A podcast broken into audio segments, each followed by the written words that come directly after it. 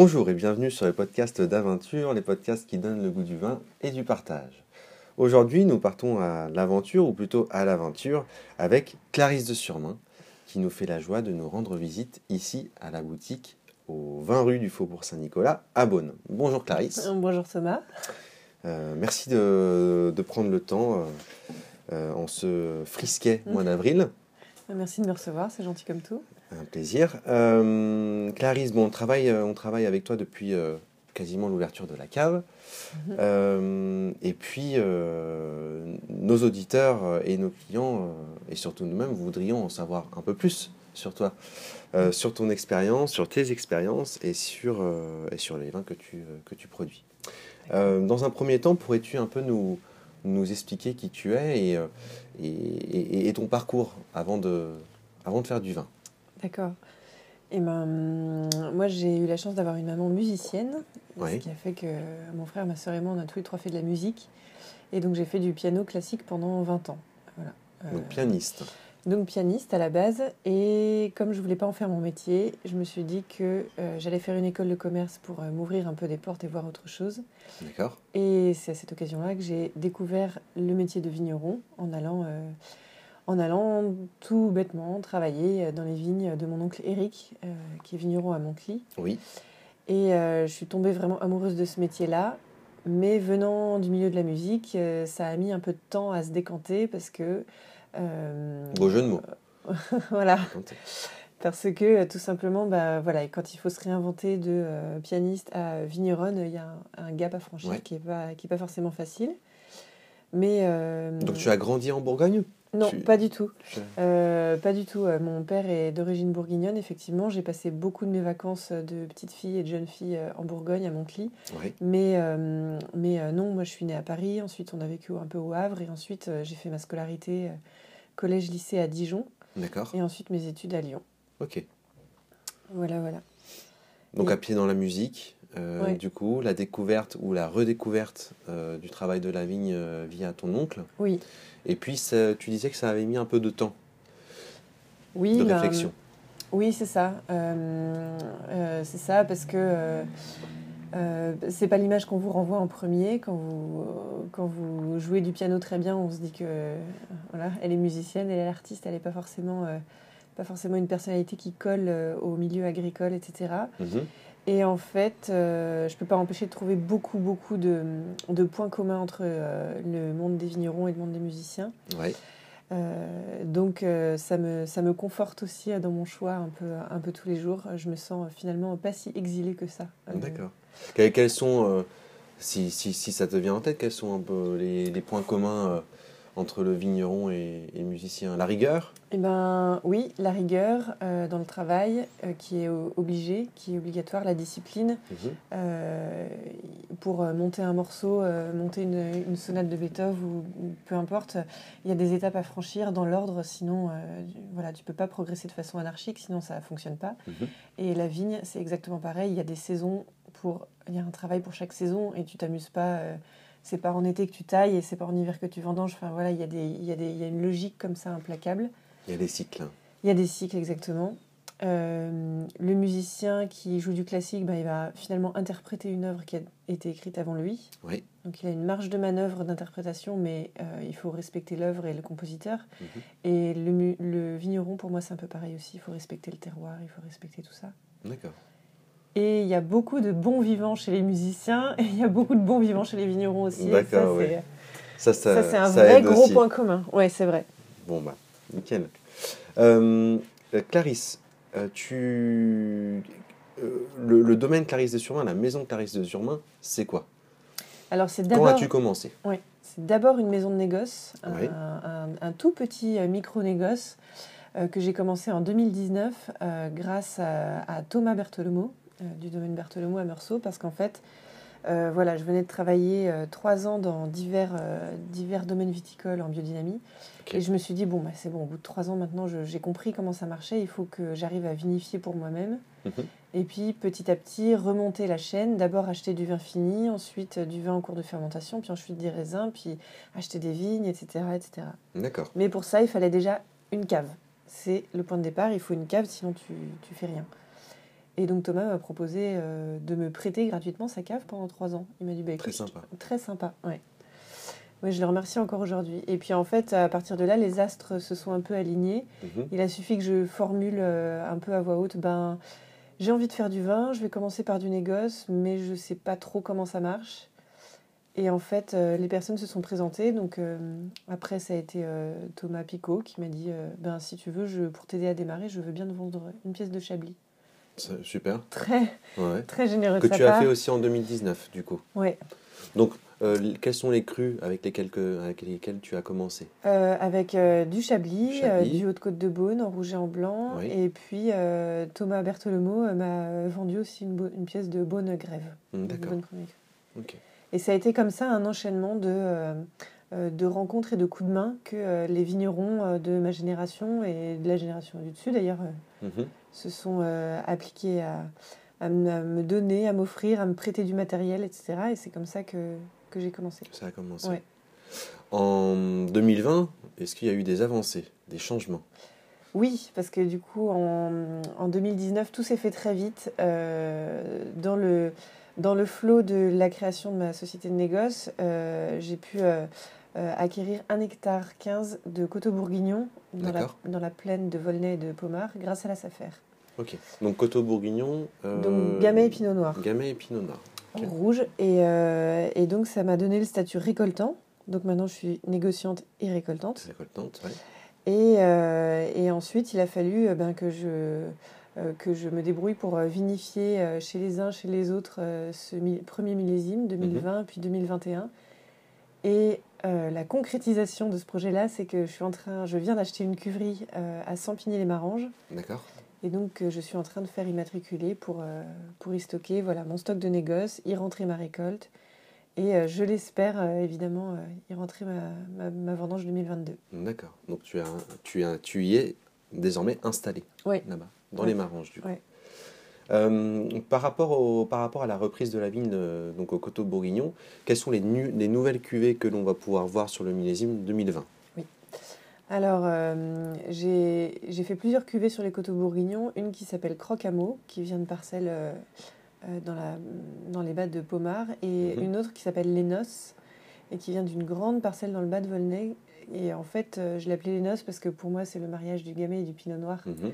Il y a du gamay et du pinot qui sont plantés dans la même parcelle. Et c'est pas évident de se dire euh, qu'on va euh, vendanger le pinot d'un côté et le gamay de l'autre. Et en fait, et en fait, voilà, et vinifier les deux en même temps, c'était assez, euh, assez chouette.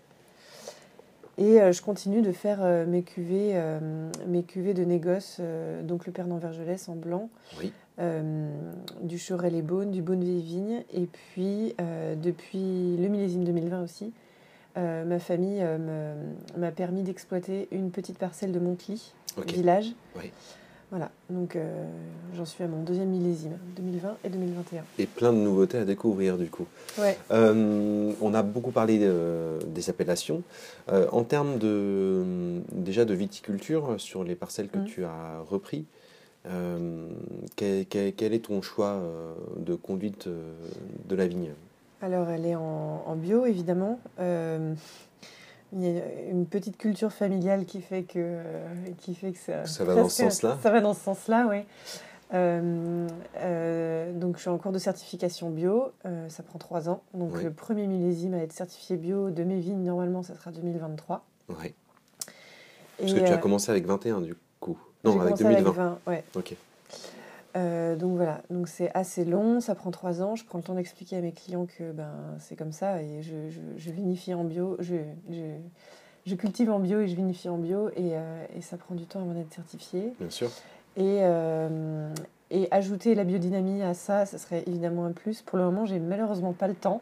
D'accord. Je me suis acheté euh, une bouillie d'eau, j'ai tout ce qu'il faut pour euh, faire de la, de la biodynamie et faire mes silices et mes 500. Et en fait, j'ai encore pas le temps. Ok. Donc pour l'instant, tu te concentres sur le bio. Ouais. Et à terme, si tu as le temps, euh, mettre en place la biodynamie. L'idée, c'est de voilà, construire un modèle en bio déjà qui, qui tienne la route avec euh, des méthodes de travail bien rodées. Et après, j'ajoute euh, la biodynamie à tout ça. Sur le millésime 2021, justement, le fait d'avoir été du coup en, bio, ça n'a pas été trop dur pour toi?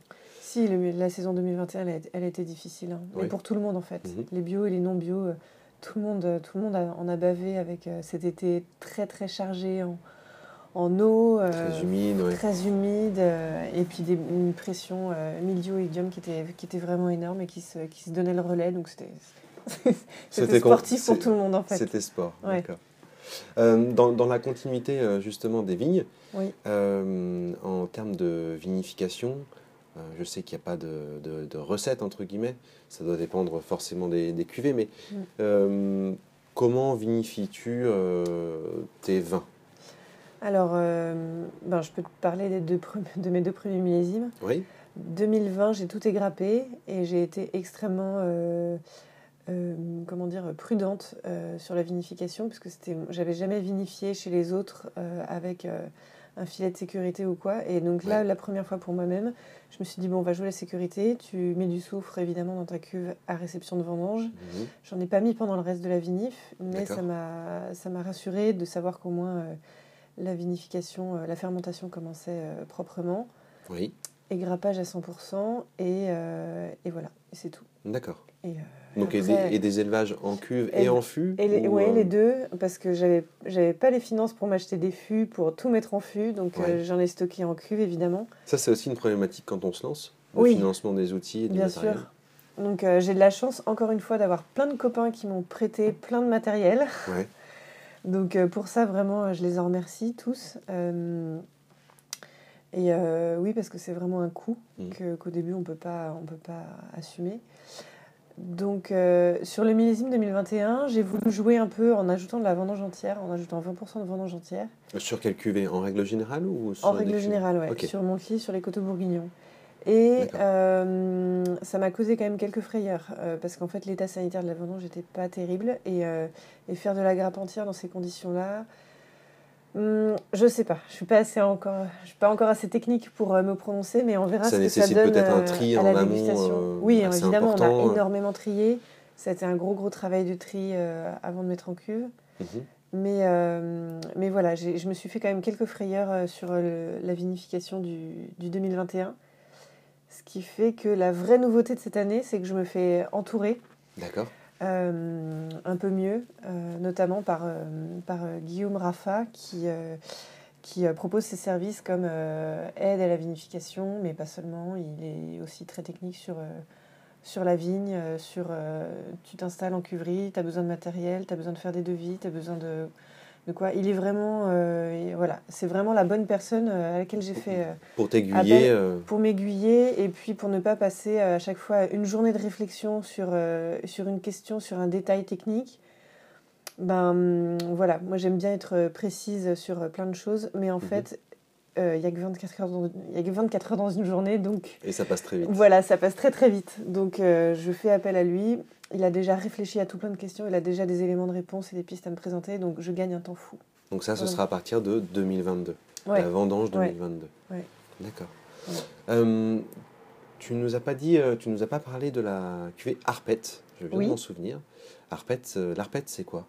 Ça veut dire quoi d'abord l'arpette? Alors, euh, l'arpette, c'est un mot un peu d'argot pour dire euh, bah, le stagiaire, l'apprenti, celui qui débarque dans une équipe où tout le mhm. monde sait travailler de ses mains. Et l'arpette, c'est celui qui qui sait pas manier ses outils, qui arrive en retard, euh, qui débarque un peu. Et, et j'ai travaillé dans l'équipe de, de, du château de Puligny. Et quand j'arrivais en retard, on me traitait d'arpette. D'accord. Donc petit clin d'œil à, ton, passé dans les vignes. Et je me suis dit, et voilà, et c'est la première, euh, c'est la première parcelle que j'ai décrochée en fermage et qui m'a donné le statut de récoltant. Et j'étais tellement fière de moi d'avoir le statut de récoltant ce jour-là que je me suis dit, ok, tu vas redescendre de ton nuage et tu vas appeler cette cuvée l'arpette parce qu'au fond, tu n'es vraiment qu'une débutante. D'accord. Et c'est tout à ton honneur, c'est bien.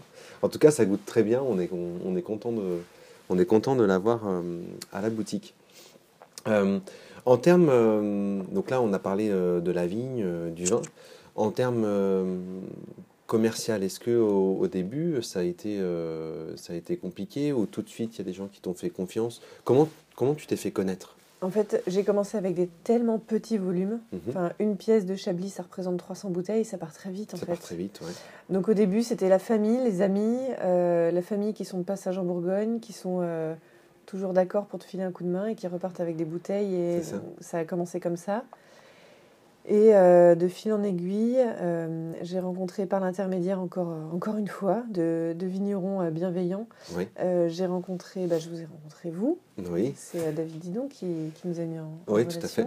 Domaine Didon. Ensuite, j'ai rencontré Marée Haute, mhm. donc cette cave sur l'île de Véron qui est très dynamique et grâce à Fred Cossard aussi qui m'a mis en relation. D'accord. Oui.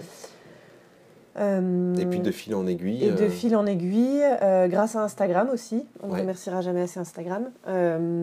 c'est bête, mais voilà, il faut apprendre à mettre des photos, à mettre les bons hashtags de temps en temps. Et puis petit à petit, les gens vous contactent, demandent les tarifs, passent commande. Ça. Ça, commence, ça peut commencer tout à fait comme ça aussi.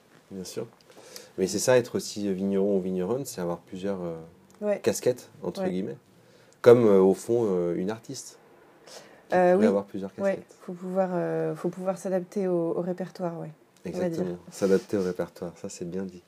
Euh, Clarisse, aurais-tu aurais un, un, dernier petit mot pour les buveurs de vin vrais, authentiques, vivants? Mhm. Quel conseil leur donnerais-tu pour découvrir ce type de vin, justement? De boire régulièrement. Avec euh, modération, bien avec sûr. Avec modération, bien sûr. Mais, euh, euh, mais de boire régulièrement, de boire. ça fait un peu.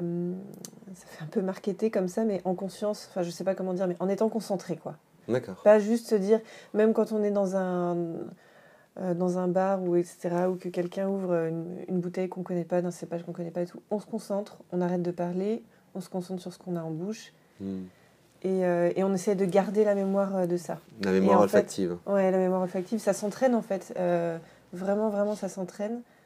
Il faut, il faut goûter, goûter, goûter. Et, et en étant vigneronne, je me suis dit, c'est génial, tu vas boire du bon vin tous les jours, ça va mhm, mhm. tu vas découvrir des tonnes de trucs. En fait, non, si on ne fait pas attention, on boit son vin, le vin des copains, le vin des voisins, euh, et en fait, avec euh, justement plein de copains vignerons, on s'est monté un club de déguste pour boire, euh, se réunir une fois par mois et, se donner un thème et boire autre chose que du Bourgogne, parce mhm, qu'en mhm. fait, notre palais s'habitue. Et puis ça te donne une ouverture d'esprit aussi par rapport à ce que tu fais toi, quoi.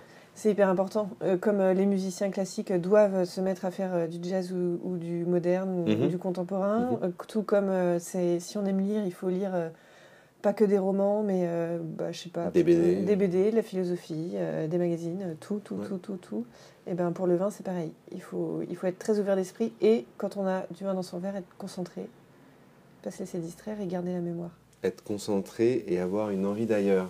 Ouais. Tout en gardant les pieds sur, sur, terre. sur, là où nous sommes ancrés. Merci beaucoup, euh, Clarisse. Euh, amis auditeurs et auditrices, on espère euh, que vous connaîtrez un peu plus euh, l'histoire et les vins de Clarisse grâce à ce podcast. les vins étant à retrouver en boutique et sur notre site aventure.fr. D'ici là, mm, je t'en prie. D'ici là, portez-vous bien et n'oubliez pas, celui qui est maître de sa soif est maître de sa santé.